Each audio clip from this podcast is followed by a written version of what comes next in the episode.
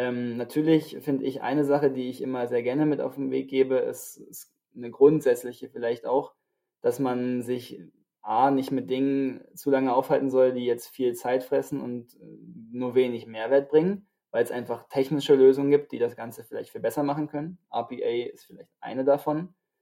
Und insbesondere vielleicht auch darauf aufbauen, dass man sich natürlich als, als Mitarbeiter nie darauf ausruhen darf, dass man das, was man jetzt macht, auch in fünf oder zehn Jahren noch machen wird.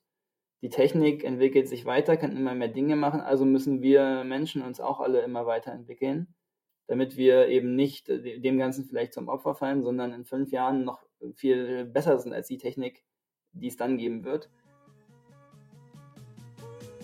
Hallo und herzlich willkommen bei Bots and People, dem ersten deutschen Podcast zum Thema Automatisierung von Geschäftsprozessen.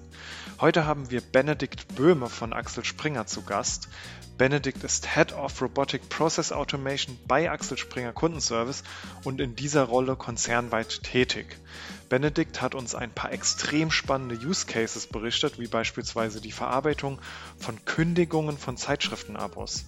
Später hat er uns auch noch seine ethische Sicht auf das Thema Automatisierung geteilt und auch berichtet, warum Automatisierung spannend für Prozesse ist, die es heute vielleicht so noch gar nicht gibt. Automatisierung ist mehr als RPA. Wenn du nach einer 360-Grad-Weiterbildung im Bereich Automatisierung schaust, solltest du dir unsere Weiterbildung zum Automation Strategist einmal anschauen anschauen, in der wir dich in zehn Wochen Teilzeit zum Vollprofi der Geschäftsprozessautomatisierung ausbilden. Und jetzt viel Spaß bei der Folge mit Benedikt. Hi Benedikt, schön, dass du bei uns bist. Erzähl uns doch einmal, wer du bist und was du machst. Ja, vielen Dank für die Einladung. Ganz kurz zu mir. Wie gesagt, mein Name ist Benedikt, ich bin 24 Jahre alt, arbeite seit mittlerweile drei Jahren bei Axel Springer und verantworte da das Thema Robotic Process Automation. Wenn ich, wenn ich nicht gerade mit den Robotern zusammenarbeite, dann treibe ich in meiner Freizeit sehr viel Sport, bin unter anderem beim Fußball und beim Beachvolleyball sehr aktiv und genieße da meine Zeit. Okay. Und, und wie wird man äh, Head of Robotic Process Automation bei, bei Axel Springer Kundenservice? Ja, also bei mir ist es so, ich habe angefangen bei Axel Springer tatsächlich noch in einer anderen Rolle. Und ähm, nämlich war ich Referent im Kundenservice, habe dort in der Tätigkeit als Referent verschiedene Projekte übernommen. Und eines davon war tatsächlich Robotic Process Automation, was ich dann erst noch in meiner Referentenrolle weiter ausgebaut habe. Und als es dann aber irgendwann so groß geworden ist, dass man gesagt hat, okay, das ist jetzt eigentlich kein Projekt mehr, sondern wir wollen ein richtiges Team aufbauen rund um das Thema, ähm, war ich eben derjenige, der zu dem Zeitpunkt schon sich sehr lange damit beschäftigt hatte. Und dann war es mehr oder weniger logisch, dass ich eben diese Rolle übernehme und seitdem eben als Head of Robotic Process Automation bei Axel Springer tätig bin. Mhm. Und was ist dein, dein Background? Also hast du schon so einen technischen Hintergrund? Also ich habe tatsächlich ganz klassisch BWL studiert, bin aber ähm, schon während des Studiums immer auch so in Vertiefungsgebieten eher in Richtung Wirtschaftsinformatik, IT unterwegs gewesen habe mich für Prozessmanagement interessiert, ohne tatsächlich zu dem Zeitpunkt wirklich jetzt äh, schon APA irgendwie im Hintergrund oder ähm, zu, zu haben oder davon Bescheid zu wissen. Das hat sich so ein bisschen ergeben, aber natürlich der Background, der ursprüngliche, ist eher ein BWL-Background. Okay, und jetzt hast du gesagt, das ist ähm, war eins von mehreren Projekten, die du betreut hast. Wie ist das damals entstanden und zu dir gekommen? Tatsächlich sind wir an die Sache sehr strategisch rangegangen. Also ähm, wir machen das, haben das grundsätzlich zu der Zeit so gemacht, dass wir uns regelmäßig mit den neuesten Technologien auseinandergesetzt haben, die den Kundenservice in Zukunft beeinflussen werden. Und dazu zählt eben unter anderem auch Robotic Process Automation. Das haben wir immer mal wieder im Auge gehabt und äh, als wir dann uns mit einem konkreten Use Case einmal das Ganze angeschaut haben, war relativ schnell klar, dass wir den Use Case uns nicht nur einmal so äh, anschauen wollen, sondern wirklich mal als Pilot ausführen möchten. Und so ist es dann schlussendlich gekommen, dass ich mich immer mehr und immer intensiver damit beschäftigt habe. Und äh, wie, wie sieht es heute aus? Also wie viel habt ihr da schon gemacht und was sind jetzt aktuell so deine Challenges? Ja, also mittlerweile ist es so, dass wir mehrere 20, es sind glaube ich mittlerweile knapp 30 Bots, die wir komplett live gesetzt haben und die im Betrieb sind. Die Challenges, die sich, ja, die sind wahrscheinlich bei jedem Bot natürlich andere und doch irgendwo immer wieder die gleichen. Also es ist einerseits natürlich das, dass man die Prozesse wirklich eins zu eins ganz genau versteht. Sicherlich nicht jeden Prozess so, wie er jetzt gerade abgebildet ist, wenn er manuell noch bearbeitet wird, auch in der automatischen Bearbeitung so am sinnvollsten ist. Das heißt, dieses Verständnis erstmal zu entwickeln, was den Prozess ausmacht und wie man den dann automatisch darstellt, das nimmt sicherlich einen Großteil ähm, der Arbeit in Anspruch und äh, macht aber sicherlich auch am meisten Freude, weil das so ein bisschen die, die Übersetzerarbeit da ist zwischen dem schlussendlichen Programmieren und dem, wie der Bot vor ein, äh, der Prozess vor einem da liegt. Das ist, glaube ich, das, was es so ein bisschen ausmacht in dem Job, den ich gerade habe. Mhm. Und, äh, und, und wie sieht dann dein Alltag aus? Also läufst du erstmal, sitzt du erstmal am Rechner und guckst, dass alle Bots noch laufen oder wie, wie kann man sich das vorstellen? Also ich glaube, unser Alltag grundsätzlich im Team, der ist immer so in zwei Wochen Sprints geteilt. Also wir, wir schauen uns, setzen uns alle zwei Wochen zusammen und äh, legen so ein bisschen die Aufgabenpakete fest für die nächsten zwei Wochen. Und dann eben meine Rolle als, als Head of Robotic ist es dann A, natürlich das Ganze ein bisschen im Blick zu haben. Wir haben tägliche äh, Austauschmeetings, wo wir eben einmal ganz kurz immer abgleichen, wie wir denn bei den verschiedenen ähm, Projekten gerade dort stehen, was wir vorhaben eine Aufgabe dann ist es natürlich auch, den aktuellen Botbetrieb immer zu über, äh, beobachten. Das mache ich dann teilweise, teilweise ist das aber auch dann eben im Team abgebildet und ähm, tatsächlich immer mehr auch, sodass ich mich dann eher tatsächlich in meinem Alltag auf die Themenbereiche fokussiere. Einerseits die Leute innerhalb des Axel Springer Konzerns weiter immerhin von RPA zu erzählen, sie darauf aufmerksam zu machen und dann eben, wenn der Kontakt hergestellt ist, wenn das Interesse hergestellt ist, gemeinsam mit den jeweiligen Stakeholdern die Prozesse zu analysieren und zu dokumentieren, bevor man dann schlussendlich in die Entwicklung geht, wo ich mich dann tatsächlich aktuell in meiner Position etwas weniger drin beschäftige mit. Mhm. Und äh, hast du aktuell Lieblingsprojekte, also irgendwas, was, äh, wo du total Feuer fängst, wenn du schon drüber nachdenkst? Also ich habe tatsächlich nur Lieblingsprojekte. Okay. nee, Spaß ja. bisschen beiseite. Also es ist ähm, ein Projekt, wo ich jetzt ähm, gerade auch intensiver dran gearbeitet habe und was wirklich super Spaß gemacht hat, ist, dass wir zusammen mit Stepstone gearbeitet haben. Stepstone ist ähm, Teil des Axel Springer Konzerns und macht Stellenanzeigen, die man auf deren Seite schalten kann. Und dort haben wir als Proof of Concept einen Bot installiert oder sind gerade noch in, den, in der Endphase dessen der im Endeffekt sich den Prozess anschaut, dessen, dass wenn eine Stelle an einem gewissen Ort publiziert werden soll, dann müssen gewisse Metadaten mit der Stelle zusammen im Backend hinterlegt werden, unter anderem die Postleitzahl. Und das, ähm, diesen Prozess, den haben wir automatisiert. Das war einerseits super herausfordernd, hat mega viel Spaß gemacht und insbesondere war es, glaube ich, auch deswegen besonders spannend und ähm, ja, gewinnbringend für alle äh, Teilnehmenden, die da am Projekt dabei waren, weil einfach man gemerkt hat, dass wirklich alle irgendwie mit voller Begeisterung dabei waren und ähm, dieses Potenzial von RPA in dem Pilot aufdecken wollten. Und das hat, das hat mir dann persönlich besonders viel Spaß gemacht.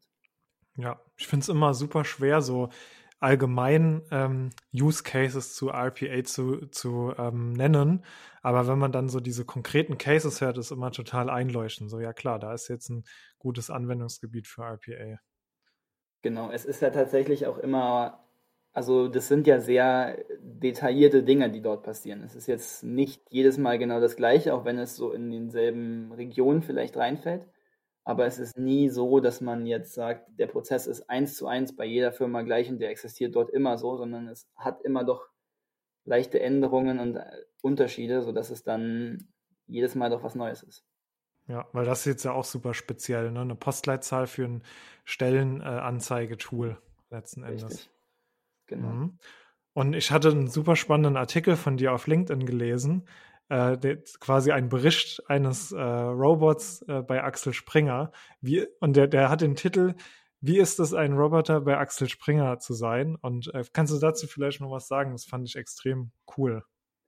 Ja, also ich habe, ähm, wir haben einen Axel Springer Tech-Blog, wo verschiedene Leute aus dem Unternehmen immer wieder die neuesten Entwicklungen und auch das vorstellen, was sie eben gerade gemacht haben. Und innerhalb dieses Tech-Blogs habe ich einen Artikel geschrieben, wo es einmal nochmal RPA auf vielleicht eine etwas andere Art vorgestellt werden soll. Und im Endeffekt habe ich versucht, das Ganze vorzustellen aus der Sicht des Bots. Und äh, naja, klar, das Leben des Bots ist einerseits vielleicht ein bisschen langweilig, weil er immer wieder das Gleiche macht. Ähm, und einerseits muss man sich, wenn man das jetzt mit dem Menschen vergleicht, sich daran gewöhnen, dass man auf einmal keinen Urlaubsanspruch mehr hat und dass man die ganze Nacht durcharbeiten muss und es am nächsten Tag schon wieder losgeht. Und das habe ich versucht, den Leuten so ein bisschen darzustellen. Und das war, glaube ich, auch soweit ganz gut gelungen, wie ich dann das Feedback bis jetzt bekommen habe. Was wir tatsächlich immer machen, und deswegen habe ich den Artikel auch so geschrieben, die Bots, die bei uns im Einsatz sind, die werden einfach sehr häufig personifiziert. Ähm, wir reden eigentlich nicht von Bot, sondern wir reden tatsächlich von Robby, der bei uns arbeitet. Das hat auch eine eigene E-Mail-Adresse, Robby Bot heißt er dann. Ähm, und das macht es für die Mitarbeiter tatsächlich auch greifbarer. Also RPA ist vielleicht manchmal ein bisschen weit entfernt, aber wenn man sagt, man hat hier einen digitalen Kollegen, der hat auch einen Namen und der hat auch ein Gesicht, dann ähm, ist es sofort viel ja, viel nahbarer, dass man eben weiß, was da passiert und dass hier eigentlich nur Arbeit erledigt wird, die vorher auch von den Mitarbeitern getan wird, nur eben jetzt durch einen digitalen Mitarbeiter. Ich hatte vor kurzem auch mal ein super interessantes Gespräch darüber, äh, dass man dann auch, also dass der Bot dann zum Beispiel auch mal in so einen Slack-Channel oder Teams-Channel mal so einen Witz reinschreibt, halt wie, wie der Mitarbeiter, der vorher diese, diese repetitiven Aufgaben mitgemacht hat, einfach, dass er äh, oder dass, dass der, der Roboter nahbarer ist, wie du gerade sagst. Das ist, äh, ja, ist eine gute Idee. Die kenne ich noch ja. gar, also da bin ich noch gar nicht drauf gekommen, aber dadurch, dass unser Bot auch, also wir arbeiten ähm, mit Microsoft Teams, da hat unser Bot theoretisch auch einen Account, der könnte sich da ja mal nochmal ja, vorstellen. Oder vorstellen. Neuer Mitarbeiter. Wäre meine ja, Idee. Oder man wird jeden Freitag ein GIF schicken äh, in die Runde oder Zitat, ja, Zitat der Woche. Ähm, ja, und ähm, warum würdest du sagen, ähm, äh, braucht es das, also diesen, den, den, den Bot äh, persönlicher zu machen?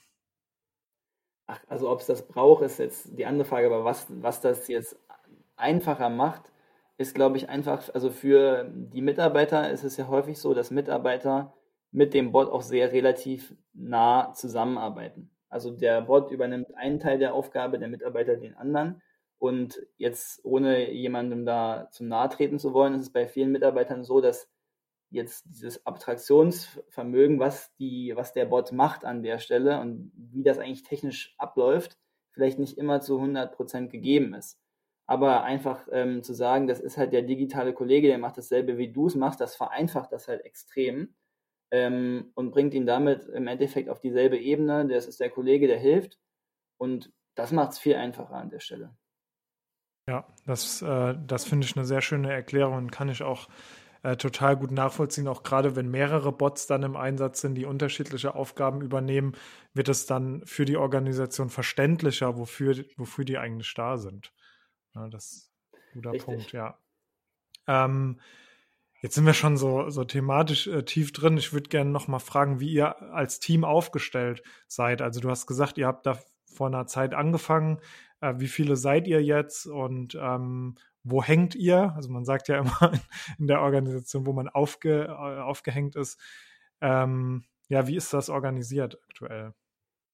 Also aufgrund dessen, dass wir ursprünglich ja das Thema als Projekt innerhalb des Kundenservice aufgesetzt hatten, ist unser Center of Expertise äh, für Robotic Process Automation auch nach wie vor am Kundenservice aufgehangen.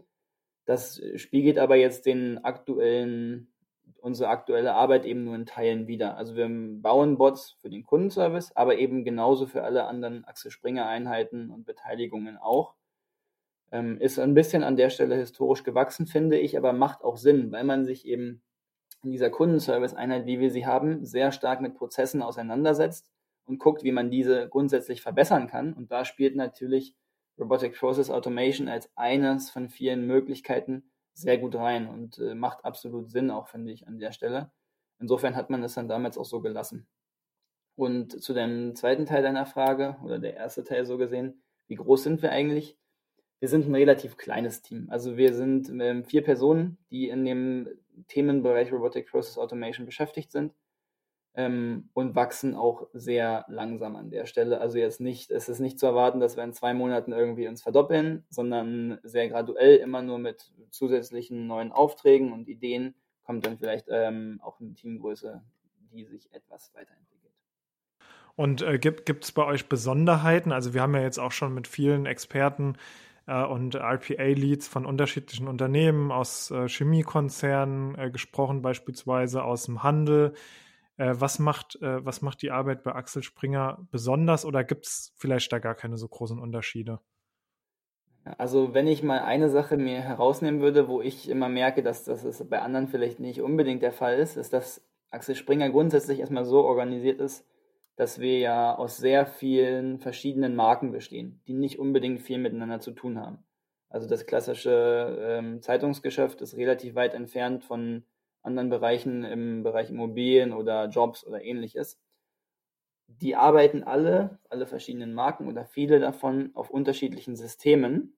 Und da der Bot natürlich auch auf diesen Systemen arbeiten muss, muss er häufig dann sich in verschiedene Netzwerke einwählen. Das heißt, wir, wir bringen den Bots tatsächlich bei, so wie das ein Mensch auch machen würde, sich im VPN anzumelden von verschiedenen Firmen äh, und gegebenenfalls das VPN neu aufzusetzen. Also die Bots sind bei uns richtige Experten da drin, wie sie denn sich im Netzwerk zurechtfinden. Mhm. Alles auch entweder über Schnittstelle oder über die Benutzeroberfläche. Das macht es vielleicht so ein bisschen aus, was anders ist. Vieles andere wird wahrscheinlich gleich sein wie bei anderen. Okay. Aber das heißt, weil, weil bei dir jetzt im, im äh, Profil äh, steht ja äh, Axel Springer Kundenservice, aber die Bots sind teilweise, wie du ja auch eben sagtest, äh, bei Stepstone ähm, eingesetzt, also schon übergreifend im Netzwerk unterwegs. Richtig, genau. Also das Kundenservice ist, wie erwähnt, eigentlich nur historisch gewachsen und da sind wir halt organisiert und wenn du so möchtest, angestellt. Ähm, hat aber mit der, also wir arbeiten als für den Kundenservice als ein Auftraggeber, aber wir haben ganz viele andere Auftraggeber innerhalb dieses großen Axel Springer Konzerns, die damit auch gar nichts tun. Okay, und, und wie hängt ihr mit der IT zusammen, also äh, mit dem zentralen IT-Bereich? Wir tauschen uns da regelmäßig aus. In dem Sinne zu, also zum Beispiel laufen ja ähm, die ganze Infrastruktur auf Servern von der Axel Springer IT, die die auch natürlich betreuen. Ähm, das heißt, die wissen natürlich darüber Bescheid. Ähm, Wenn es irgendwelche Änderungen gibt, dann informieren wir uns beidseitig. Es ist aber jetzt kein IT-getriebenes Projekt. Also wir haben keinen direkten Stakeholder, der irgendwie informiert werden muss oder ähnliches über das, was wir machen von der IT, sondern es ist dann eher der Austausch auf der technischen Ebene dort. Und äh, du hast ja eben schon ein, ein Use Case genannt. Ich finde es immer total spannend, verschiedene Use Cases äh, zu hören. Und wir hatten ja auch im Vorgespräch über den einen oder anderen gesprochen. Kannst du da vielleicht noch mal ein weiteres Beispiel ähm, erzählen? Ja, ich kann vielleicht gerne, das mache ich ähm, gerne mal zwei Prozesse gegenüberstellen, die sehr unterschiedlich sind. Und das macht es, glaube ich, auch so ein bisschen aus bei uns, dass wir als internes Center of Expertise dass wir sind, ähm, dass wir einerseits natürlich eher großvolumige Prozesse machen. Ähm, einer der ersten, und der stammt noch aus der Zeit, wo wir noch gar nicht als Team so formiert waren, sondern noch ähm, RPA als Projekt, Pilotprojekt betrieben haben. Da ging es um Kündigungen, die bearbeitet werden für das Abo-Geschäft von Axel Springer. Also wenn man ein Abo abschließt, das könnte zum Beispiel ein Abo der Bild-Zeitung sein oder ein Abo von Welt Plus, ähm, dann möchte man das gegebenenfalls irgendwann wieder kündigen. Und der aktuelle Prozess ist eben so, dass das nur darüber geht, dass schlussendlich irgendwo eine Mail generiert wird, egal ob das über ein Formular ist oder ob man einfach eine Mail absendet, die durch einen Kundenservice-Mitarbeiter bearbeitet werden musste. Heißt, wir sind hier im Kundenservice und, und das ist halt ein recht großvolumiger Prozess gewesen, weil es halt über verschiedene Objekte hinweg geht, dass man die ähm, sich im Endeffekt die E-Mails auslesen muss, dann in dem einen System Daten ermitteln muss, um dann im dritten System wiederum die Kündigung durchzuführen und wieder zurückzugehen zum Mail-System, um dann ähm, das Ganze noch abzuschließen. Das ist halt ein, sage ich mal, relativ, ja, da ist relativ viel Musik dahinter, viel Volumen. Und auf der anderen Seite, dadurch, dass wir halt relativ klein und relativ schlank sind, gucken wir uns auch Prozesse an, die gar nicht so groß sind und ähm, versuchen dort auch, wenn es eben sinnvoll ist, eine Automatisierung durchzuführen. Und hier ist es zum Beispiel so, dass wir mit, eine, mit unserem Reporting-Team zusammengearbeitet haben, wo aus diversesten Webquellen und Systemquellen Daten heruntergeladen werden müssen und die dann aufbereitet und an verschiedene Stakeholder verschickt werden. Und hier war es so, dass jetzt tatsächlich, das muss man halt einmal am Tag machen und das dauert morgens eine Stunde, vielleicht auch zwei. Aber es war halt einfach super nervig für die Kollegen tatsächlich an der Stelle.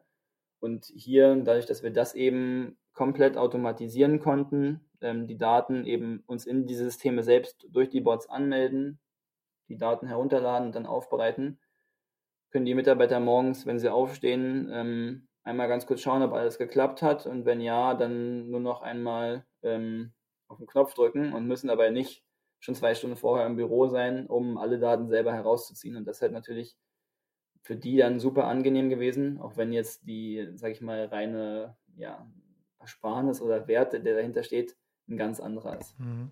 Das wäre später sogar nochmal als Frage gekommen. Äh, die, die würde lauten, sollte, sollten Prozesse wirklich nur automatisiert werden, wenn sie großvolumig sind. Und im Prinzip hast du es ja jetzt gerade beantwortet, dass einfach viel mehr Facetten noch eine Rolle spielen beim Thema Automatisierung. Nicht nur irgendwie was einzusparen, sondern auch äh, Menschen dabei zu unterstützen, in, ja, äh, eine Erleichterung in ihrem Job zu haben und sich gut, besser zu fühlen in, im Endeffekt. Ja, also ich denke, dass, wenn du die Frage jetzt so siehst, ob es, also ein gewisses Volumen sollte dahinter stecken. Also wir haben oft auch mal Kollegen, die dann zu uns kommen und sagen, ja, ich habe hier das, den Prozess, der ärgert mich, aber den muss ich jetzt hier jeweils einmal im Monat machen. Dann sage ich, ja, das ist jetzt blöd, aber bevor wir uns jetzt da hinsetzen und das ganze, den ganzen Prozess automatisieren, was uns vielleicht eine ganze Woche an Zeit dauert, bringt es es an der Stelle einfach nicht. Also ein gewisses Volumen muss schon dahinter sein. Man kann jetzt nicht jeden Prozess einfach automatisieren, nur weil man denkt, dass das irgendwie jemanden glücklich machen würde. Aber du hast schon recht, wenn du sagst, es gibt natürlich noch andere Punkte, die dort ähm, eindeutig mit reinspielen. Also ich glaube, was ich an der Stelle jetzt auch noch, wo ich mal einmal drauf eingehen würde, wäre sicherlich auch dieses Thema Fehleranfälligkeit, was wir oft zu hören bekommen. Also es ist einfach so, dass bei so stumpfen Aufgaben, wo APA ja eingesetzt wird, Fehler sich einfach einschleichen nach einer Weile, ähm, immer mal wieder passieren und dann hast du halt einen Bot, der macht immer genau das Gleiche und der folgt halt dem Prozess so, wie es sein muss. Das dann zu quantifizieren, ist natürlich eine andere Sache, aber das zählt sicherlich auch mit rein und das Thema Flexibilität. Das merken wir ja ganz extrem. Also es gibt so Fälle, wo dann von heute auf morgen eine Liste mit verschiedenen Arbeitsaufträgen abgearbeitet werden muss und da sind dann von mir aus 2000 Fälle drauf oder so. Wenn du das jetzt äh, ins Team reinkippen willst, dann musst du das äh, beim Dienstleister vielleicht abarbeiten lassen willst, dann musst du da vorher Kapazitäten einplanen, dann geht so viel in die Planung rein und so weiter. Und wenn du aber einmal einen Bot hast, den du anschalten kannst und dann läuft halt 24 Stunden und dann ist es erledigt, gibt das dir eine enorme Flexibilität, auch kurzfristig zu handeln. Und das ist schon sehr viel wert auch. Ja, das äh, klingt doch ähm, super spannend und vielleicht passend dazu. Welche Gerüchte oder falschen Auffassungen begegnest du denn bei euch im Unternehmen? Also es ist ganz unterschiedlich. Ich glaube, so ein bisschen, so wie ich es gerade auch schon gesagt habe, also viele Leute kommen halt mit, ähm, mit Problemen auf uns zu, wo man jetzt denkt, äh, Automatisierung, äh, das ist die All, das Allheilmittel. Also das ist natürlich nicht. Und nur wenn man jetzt einen Prozess hat, der irgendwie gerade nervt oder wie auch immer, der nicht so ist, wie man das gerne wünschen würde, wenn man den jetzt automatisiert, dann ist nicht, sind nicht alle Probleme gelöst. Ähm, das haben wir doch schon tatsächlich öfter, dass dann das die Erwartung ist, die man, die einem gegenüber ähm, vorgebracht wird. Da müssen wir immer so ein bisschen gegensteuern, weil jetzt nur einen Prozess zu automatisieren, den man vielleicht sogar überflüssig machen kann oder anders abbilden kann, ähm, das sind dann die besseren Lösungen an der Stelle, als dass man jetzt über eine Automatisierung nachdenkt. Und das, das höre ich tatsächlich öfter. Ich hatte das, äh, also wenn jetzt ein Bot nicht mit, äh, ähm, mit äh, künstlicher Intelligenz verknüpft ist, da gibt es ja auch schon viele Ansätze, aber da muss ich immer, ich glaube, ich habe es auch sogar schon mal erzählt, an meinen Mathelehrer denken. Der hat immer über einen Taschenrechner gesagt, das ist ein Vollidiot mit Hochbegabung weil, äh, weil da ist halt Input, Output. Ne? Das, man gibt was rein, man, man sagt dem Bot was, man sagt dem Taschenrechner was und es kommt halt was raus. Das macht er auch extrem gut, aber wirklich äh, drüber nachdenken äh, kann er nicht. Ne? Und oft ist dann, also wie jetzt analog beim Taschenrechner könnte dann, ähm, könnte man ja auch sagen, äh, dann müsste man jede Mathearbeit äh, mit einer 1-0 bestehen, aber so ist es ja auch nicht. Äh, so ähnlich sehe ich das irgendwie ja. mit einem mit einem Roboter. Genau, ist nicht die Lösung für alle Probleme. Genau. Ja. Und ähm, ist, ist bei euch auch schon mal so, so richtig was schief gelaufen? Also gibt es irgendwelche äh, Fuck-Ups, die ihr schon durchleben mussten, musstet und ähm, aus denen ihr dann vielleicht was gelernt habt? Also ich glaube, wer sagt, dass bei ihm noch nie was schief gelaufen ist, der, der ja. versucht sich wahrscheinlich irgendwo hinter zu verstecken. Es äh, gibt immer Dinge, die nicht so laufen, wie sie sollen. Ja. Ähm, ich glaube, bei uns ist es ganz offen gelebt und auch wichtig, dass wenn mal was schiefgelaufen ist, dass das auch ähm, jeder sich traut, sofort auszusprechen, weil am Ende ist ja entscheidend, dass das, dass das Endergebnis möglichst ideal ist. Und je schneller man ähm, Fehler offendeckt, desto schneller kann man sie auch beheben und dafür sorgen, dass sie, dass sie nicht mehr auftreten. Ich, ich denke da gerade an so einen Fall zurück. Ähm, wir hatten, wir haben einen Bot, der Bestellungen noch einmal prüft und die dann gegebenenfalls, wenn sie nicht schon automatisch äh, direkt eingebucht werden konnten, im Nachhinein nochmal einbucht. Und ähm, da gab es einen leichten Kommunikationsfehler zwischen demjenigen, der uns äh, gesagt hat, wie das eigentlich zu tun ist und dem, wie wir es dann übersetzt haben tatsächlich. Und da wurden dann quasi ein paar, ja, ein paar Dienstleistergruppen zu viel überprüft unter anderem auch ein Testdienstleister. Und dann hatte dann jemand quasi mal so als Test überlegt, eine Bildzeitung an die Antarktis zu liefern. Ähm, und der, der, Bot hat dann dafür ähm, gesorgt, dass dann tatsächlich ähm, ein Auftrag in Richtung Antarktis ausgelöst wurde. okay. Was natürlich kompletter Schwachsinn ist. Ja.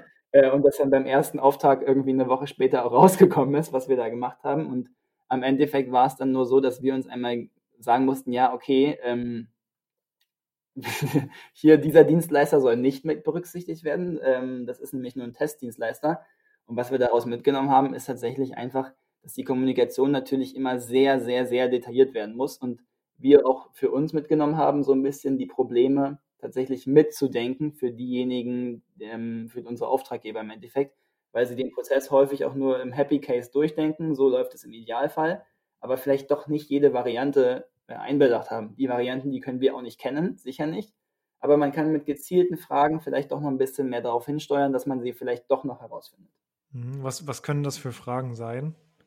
Ach, äh, das, das sind jetzt sehr spezielle Dinge, die ich dir erzählen ja. könnte. Also im Endeffekt sehr häufig könnte, also es ist ja, wenn man entwickelt, sehr häufig, dass ähm, hier noch ein neues Fenster aufpoppen könnte, ob es immer so ist, dass wenn man hier klickt, dass dann das nächste passiert, ob es nicht auch gewisse Ausnahmen gibt. Ähm, also das muss man halt wirklich sehr ins Detail gehen, weil nur, dass es manchmal so ist, reicht halt nicht aus, wenn es in 95% der Fällen passiert, weil dann macht man 5% falsch und das möchte man ja nicht. Ja, ja, das finde ich spannend. Das zeigt aber auch nochmal, was wir als Menschen für Hochleistungsmaschinen sind, die, die wir das einfach so als gegeben hinnehmen. Ne? Und bei dem, bei dem Bot, der einfach alles so ausführt, wie man es ihm sagt, äh, muss man dann halt echt ins Detail denken. Das finde ich cool, dass du das nochmal so auf den Punkt bringst. Richtig, weil grundsätzlich in der Bearbeitung ist es ja auch so, also wenn es jetzt nur geht, äh, darum geht, einen Klickweg durchzuführen, ist der Bot ja x-mal schneller als der Mensch es ist. Wir haben aber auch die Erfahrung gemacht, dass in der gesamten Prozessbearbeitung es nicht so ist, weil es immer wieder Stellen gibt, wo halt ein Mensch mit einem Blick erkennt, okay, es handelt sich hier um diesen Fall und dann geht es weiter. Der Bot muss aber, um das eben zu verstehen, welcher Fall vielleicht vorliegt, äh, zehn verschiedene Zahlen miteinander kombinieren, um das zu verstehen. Und das dauert dann in Summe vielleicht an der Stelle dann auch deutlich äh, langsamer, als es ein Mensch benötigen würde für denselben kleinen Zwischenschritt. Ähm, und du hast jetzt schon ein paar, paar Cases äh, genannt und auch was, da, was deine Lieblingsprojekte davon sind. Und gibt es einen, einen, Case, auf den du besonders stolz bist, also der irgendwie einen sehr hohen Impact äh, hat oder äh, bei, dem, bei dem irgendetwas ganz Besonderes passiert ist, auf, auf den du besonders stolz bist? Also ich, es gibt einen Case, den ich gerade so im Hinterkopf habe, der, der interessant ist und deswegen auch, finde ich, ähm, ja, erzählenswert ist, dass ich da schon einen besondere, äh, besonderen Bot habe, den wir da gebaut haben. Es ist nämlich ein Bot, äh, wo wir für einen Vermarkter von Axel Springer arbeiten, der im Endeffekt zunächst erstmal ähm, Reports an verschiedene ähm, Abteilungen verschickt. Das hatten wir schon mal gehabt in einem anderen Zusammenhang. Ähm, und was dann aber, finde ich, besonders spannend ist, ist, dass an sich der Prozess, der ist sehr weit gefasst. Dann wird von dem, von dem Vermarkter wird etwas an verschiedene Vertriebsstellen geschickt, dort wird es dann geprüft, zurückgeschickt.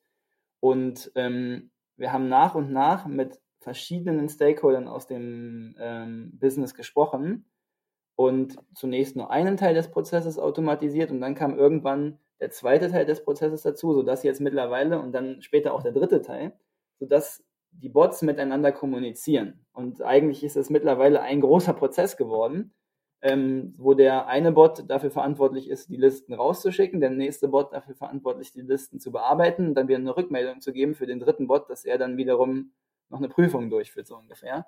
Ähm, und die laufen tatsächlich an sich unabhängig voneinander, arbeiten also wie drei Mitarbeiter zusammen. Die sind auch also drei Mitarbeiter aus ganz verschiedenen Geschäftseinheiten.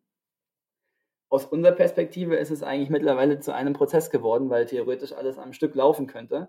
Ähm, und das finde ich, finde ich echt besonders, dass es so über komplette Geschäftseinheiten hinweg ähm, einen Automatisierungsflow geben kann. Das ist echt cool. Ja, ja, das ist extrem cool und auch äh, natürlich eine, eine, clevere Art, auch Lizenzkosten niedrig zu halten. Ne? Wenn man äh, Aufgaben findet, die äh, ein Bot dann noch mitmachen kann, ne? die ungefähr in der gleichen Kategorie sind, äh, anstatt jetzt dann dafür nochmal einen komplett neuen Bot äh, zu, zu programmieren, der einen anderen Prozess durch, durchdenkt. Richtig. Mhm. Ja, ja, das ist wirklich sehr, sehr cool. Und ähm, ja, dann komme ich mal so ein bisschen zu den Metriken.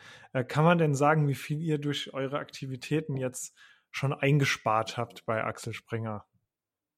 Ähm, kann, man, kann man durchaus sagen, ja. Ich werde jetzt an der Stelle keine genaue Zahl nennen, ja. aber wir messen das ähm, sehr präzise tatsächlich, ja.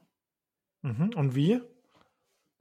Also wir haben für jeden einzelnen oder wir programmieren quasi in die Bots hinein oder können das später auslesen, wie viele Fälle sie bearbeitet haben und auch wie viele Fälle vielleicht von welcher Art, wenn es unterschiedliche Fälle gibt.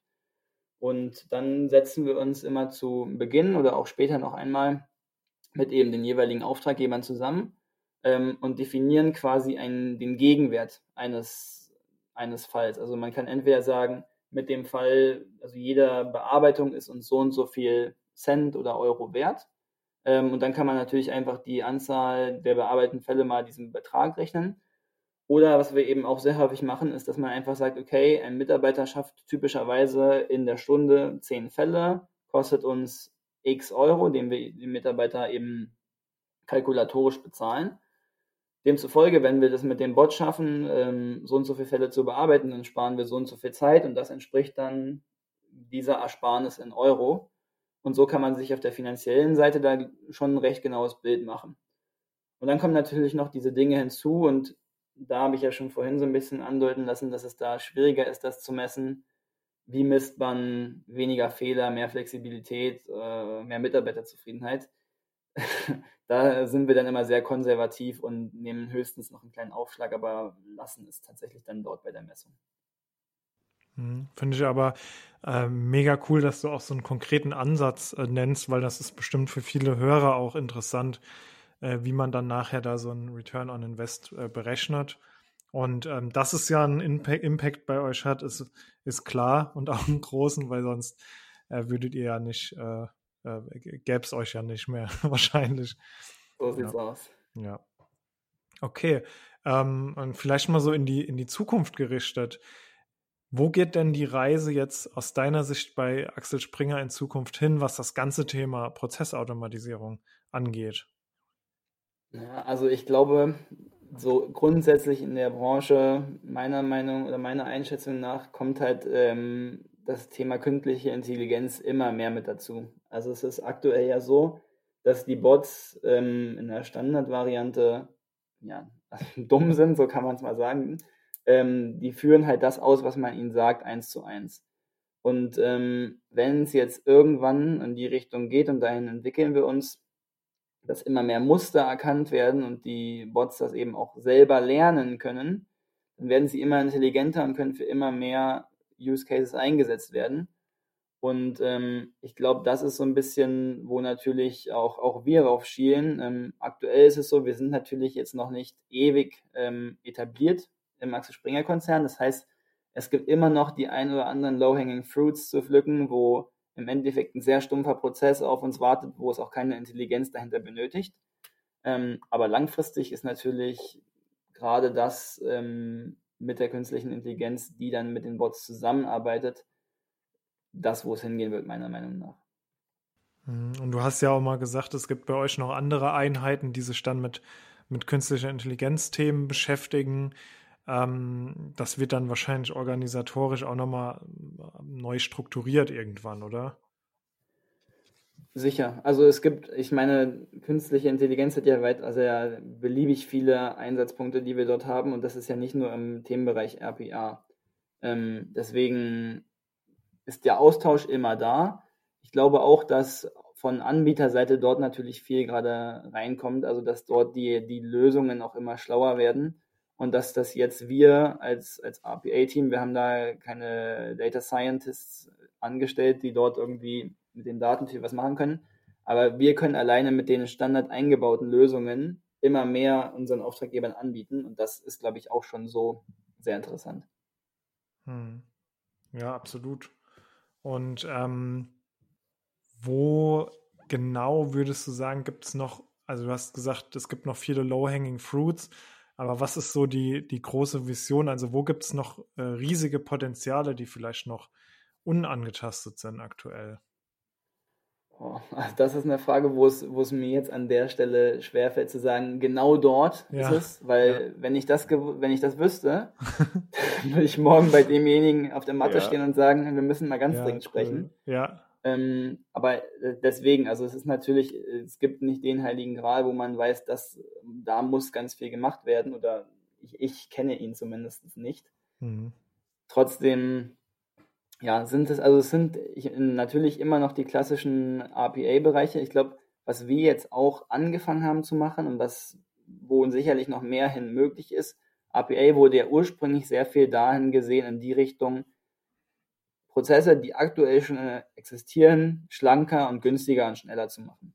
Mhm. Wo wir jetzt anfangen, uns Gedanken darüber zu machen, ist nicht über Prozesse nachzudenken, die schon existieren, sondern die einfach nicht gemacht werden, weil einfach die Fähigkeiten, etwas sehr große ähm, Prozessdurchläufe sehr oft und sehr schnell zu wiederholen, das dann tatsächlich auch umzusetzen, ähm, da sind natürlich äh, Potenziale, die, die wahrscheinlich sehr groß sind, weil einfach aktuell es auf einem Niveau ist, was noch sehr gering ist natürlich. Mhm. Hast du dafür ein Beispiel? Das finde ich extrem spannend. Tatsächlich ähm, haben wir ein, zwei Ideen, an denen wir gerade arbeiten. Die würde ich jetzt an der Stelle auch nochmal für mich behalten. Vielleicht ja. äh, liest man ja in Zukunft darüber oder hört man davon. Cool. Aber natürlich, ähm, ja, wir sind da im Austausch mit verschiedenen Einheiten und gucken mal, was möglich ist.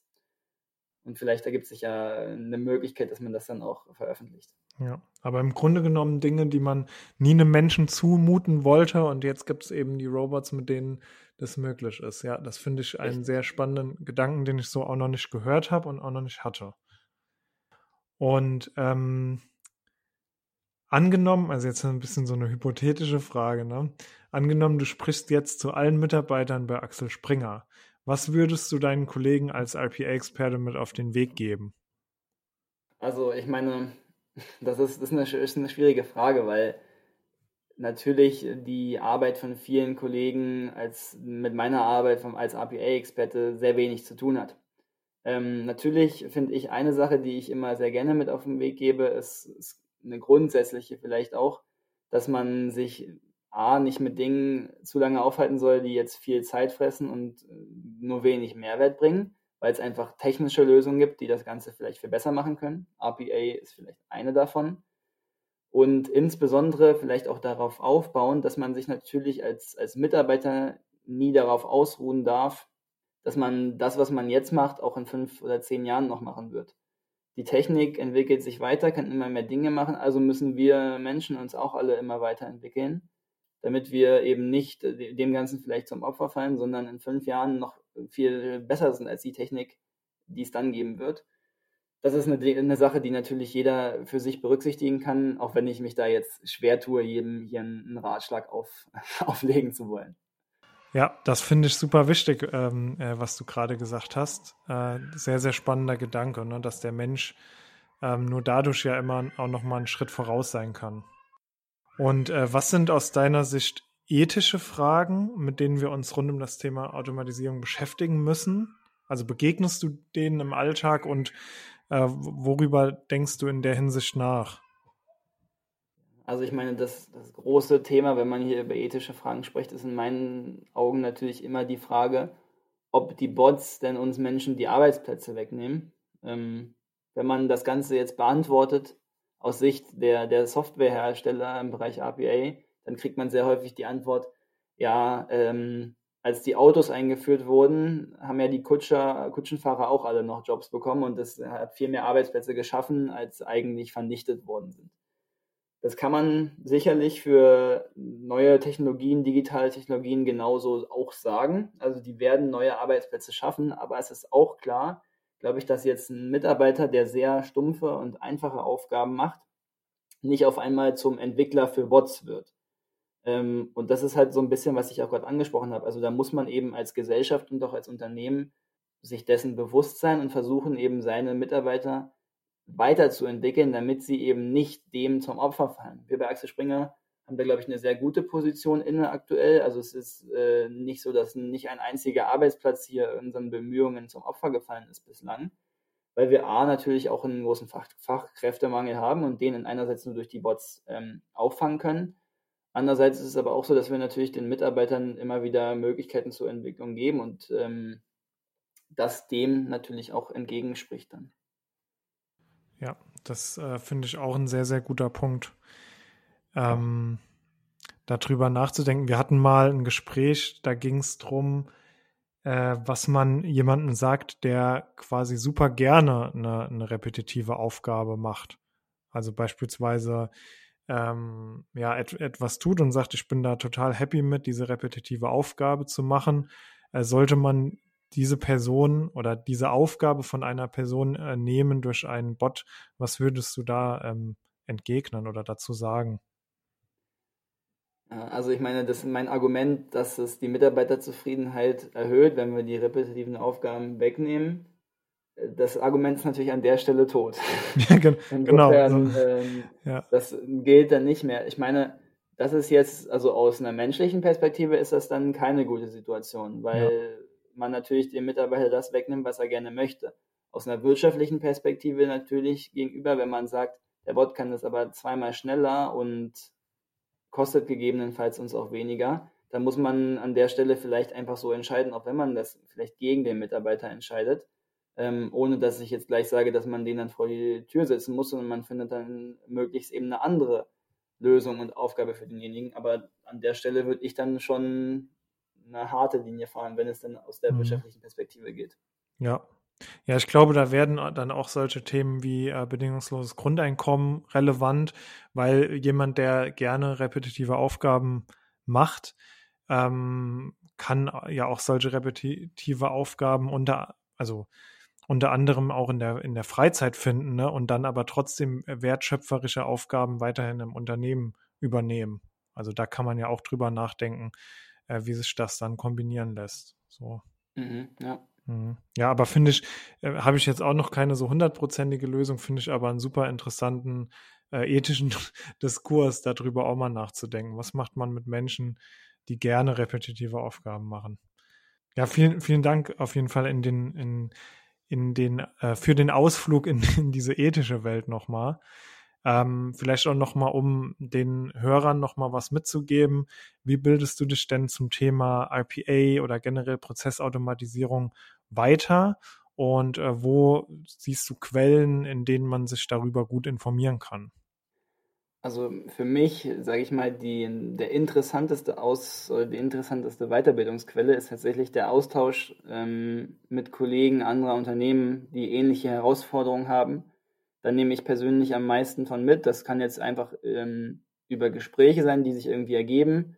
Versuche auch immer wieder ähm, Konferenzen zu besuchen in dem Bereich, wo man halt eben sich genau zu solchen Themen austauschen kann und dort ähm, sich weiterentwickeln kann. Es gibt zum Beispiel in Berlin auch so ein Meetup-Treff, wo man sich eben genau ähm, mit solchen Kollegen treffen kann.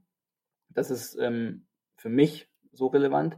Wenn es dann konkret wird, also ich meine, ne, ähm, darum, wie man gewisse Lösungen findet für gewisse Probleme, das ist ja auch immer ein wichtiger Punkt der Weiterbildung, ähm, dann nutze ich einerseits, also das habe ich noch gar nicht an der Stelle erwähnt, wir arbeiten ja mit Automation Anywhere zusammen. Und da nutzen wir die University und die Community, die viele Probleme lösen können und da auch natürlich eine Lernquelle bieten. Ja, und nicht zuletzt habe ich jetzt ja kürzlich mitbekommen, dass es sowas wie Bots and People gibt, wo ich dann auch natürlich gerne mal reinschaue, nicht wahr? Ja, das ist, das ist gut, dass du das nochmal erwähnst. Ja, nee, auf, auf jeden Fall, aber wir haben auch die Erfahrung gemacht, dass gerade das Thema Community äh, beim Thema Automatisierung extrem relevant ist, weil es eben auch ähm, noch nicht, also äh, generell, ich glaube, so Literatur dazu wird man wenig praxisorientierte finden. Und wenn, dann ist die meistens dann toolspezifisch.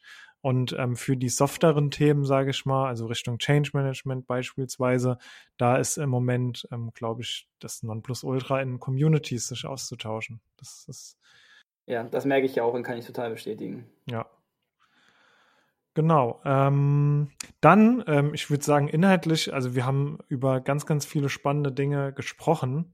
Ähm, hat mir sehr, sehr viel Spaß gemacht, das Gespräch. Wir haben jetzt noch zum Abschluss den äh, Frau Fragenautomat. Äh, fünf schnelle Antworten von Benedikt. Äh, hast du Lust darauf? dann würden ja, wir das noch. Unbedingt. Dann würden wir damit noch ähm, die, äh, den Podcast quasi zu, einmal zusammenschnüren. Ähm, das sind jetzt Fragen, ähm, auf die kannst du auch gerne ein bisschen kürzer antworten. Und die gehen jetzt mehr nochmal aus dem Themenfeld IPA raus und sind ein bisschen allgemeiner. Okay. Ich starte mal mit der ersten Frage. Wer ist dein großes Vorbild? Ähm, das ist direkt eine Frage, wo ich nicht mit ein, zwei Worten antworten kann, weil ich würde jetzt nicht tatsächlich sagen, dass ich, dass ich ein direktes Vorbild an der Stelle habe, sondern tatsächlich meinen eigenen Weg gehen möchte. Mhm. Ähm, da ich selber sehr über den Sport sozialisiert bin, gibt es eine Person, die ich da schon sehr als inspirierend in ihrem Lebensweg wahrgenommen habe. Das ist äh, Bastian Schweinsteiger, mhm. der mich einerseits überzeugt so durch seinen Einsatz und Ehrgeiz, den er irgendwie immer, also auf dem Fußballplatz, aber auch so in bei seinem sozialen Engagement gezeigt hat und der so den Teamgedanken ganz nach vorne gestellt hat. Und das sind so zwei Dinge, die mir persönlich sehr wichtig sind. Deswegen würde ich, würde ich ihn vielleicht an der Stelle nennen cool. Ja, find, finde beide Aspekte total, total gut. Also eigenen Weg gehen und Bastian Schweinsteiger natürlich auch. Äh, welchen privaten Prozess würdest du gerne mal automatisieren? Ähm, jetzt gerade, ich bin in meiner Freizeit tatsächlich wenig am, am Bildschirm. okay. Deswegen gibt es jetzt nicht sowas, wo ich direkt dran denke. Ich kann mich daran erinnern, wie ich noch während meiner Zeit in der Uni ähm, für ein Forschungsseminar aus verschiedenen Zeitungen ähm, Zeitungsartikel herunterladen musste und die irgendwie als irgendwie TXT-Datei abspeichern musste. Da waren es am Ende 10.000 Artikel, die wir Boah, herunterladen okay. mussten. Das war wirklich eine unmenschliche Aufgabe. Hätte ich damals von RPA gewusst, da hätte ich also alles gegeben, für, um davon zu hören und ja. das zu automatisieren, weil es war wirklich absolut furchtbar, das selbst machen zu müssen. Ja. ja, schöner Use Case. Vielleicht hört ja jemand zu, ein Student, der gerade am gleichen ja. Problem sitzt. Der kann sich gerne bei mir melden. Ich ja. mach's äh, Pro sofort. Bono. Ein Pro Bono. Ja, genau. Okay, Verstehe ja. ich seine Probleme. Die muss er nicht durchleiden. Äh, ja. ja, sehr cool. Äh, dann, äh, wenn du, also jetzt bezogen auf ähm, Axel Springer, haben wir natürlich eine ganz besondere Frage noch. Wenn du ein Magazin wärst, welches wärst du dann und warum? Ach, ich glaube, ich wäre die Sportbild. Ähm, die Sportbild, auf jeden Fall aufgrund äh, meines Interesses auch einfach für den Bereich. Ja. Ähm, das, das passt am besten. Okay, ja, cool. Und dann eine Frage, die haben wir schon häufiger gestellt. Wenn du ein Motto-Shirt dein, dein ganzes Leben lang tragen müsstest, was würde darauf stehen? Was wäre mein Motto? Hm. Also ich, ich, ich sagte an der Stelle immer ganz gerne Push the Limits. Mhm. Ähm, weil ich jemand bin, der einfach möglichst das Maximale rausholen will, das Optimale rausholen will aus jeder Situation. Ähm, ist wieder so eine Sache, die bei mir so ein bisschen vom Sport kommt, aber die gilt genau analog fürs Arbeitsleben. Das, deswegen würde ich mich dafür entscheiden. Mhm. Und dann noch die, die letzte Frage. Was würdest du niemals automatisieren wollen? Uh, also ich glaube, wollen geht an der Stelle auch sehr mit können einher, weil ich schon der Meinung bin, dass alles, wo eine Automatisierung jetzt möglich und sinnvoll wäre, dass ich das auch wollen würde und für sinnvoll erachten würde. Wo aber eine Automatisierung nie wirklich in meinen Augen sinnvoll sein wird und sein kann, sind halt Prozesse, wo wirklich Kreativität und Erfahrung im Zentrum stehen. Mhm. Und da habe ich jetzt natürlich keinen konkreten Prozess direkt vor Augen, aber ich finde, dass man da dann, wenn man versucht, irgendwie so eine halbwegs irgendwie äh, annehmbare technische Lösung zu finden, die nie dem äh, gleichkommen wird, was irgendwie Menschen tatsächlich an der Stelle erreichen können. Deswegen würde ich das auch nicht automatisieren wollen. Ich glaube, das ist ein super Schlusswort. Äh, mir hat das Gespräch extrem viel Spaß gemacht mit dir. Vielen Dank. Danke dir. Und äh, an unsere Hörer gerichtet, wir sehen uns dann, oder na, sehen ist schlecht beim Podcast. Wir hören uns dann in 14 Tagen wieder mit der nächsten Folge. Bis dahin. Tschüss. Das war es mit unserer heutigen Folge. Vielen Dank, dass du eingeschaltet hast. Wenn du selbst spannende Themen im Bereich Automatisierung kennst oder jemanden kennst, der spannende Themen kennt, dann melde dich gerne bei uns. Für weitere Themen besuche auch gerne unsere Website unter www.botsandpeople.com oder besuche uns auf unserer Unternehmensseite auf LinkedIn. Wir freuen uns auch immer über Kommentare oder lasst ein Rating da auf Apple Podcast. Bis dahin, dein Team von Bots and People.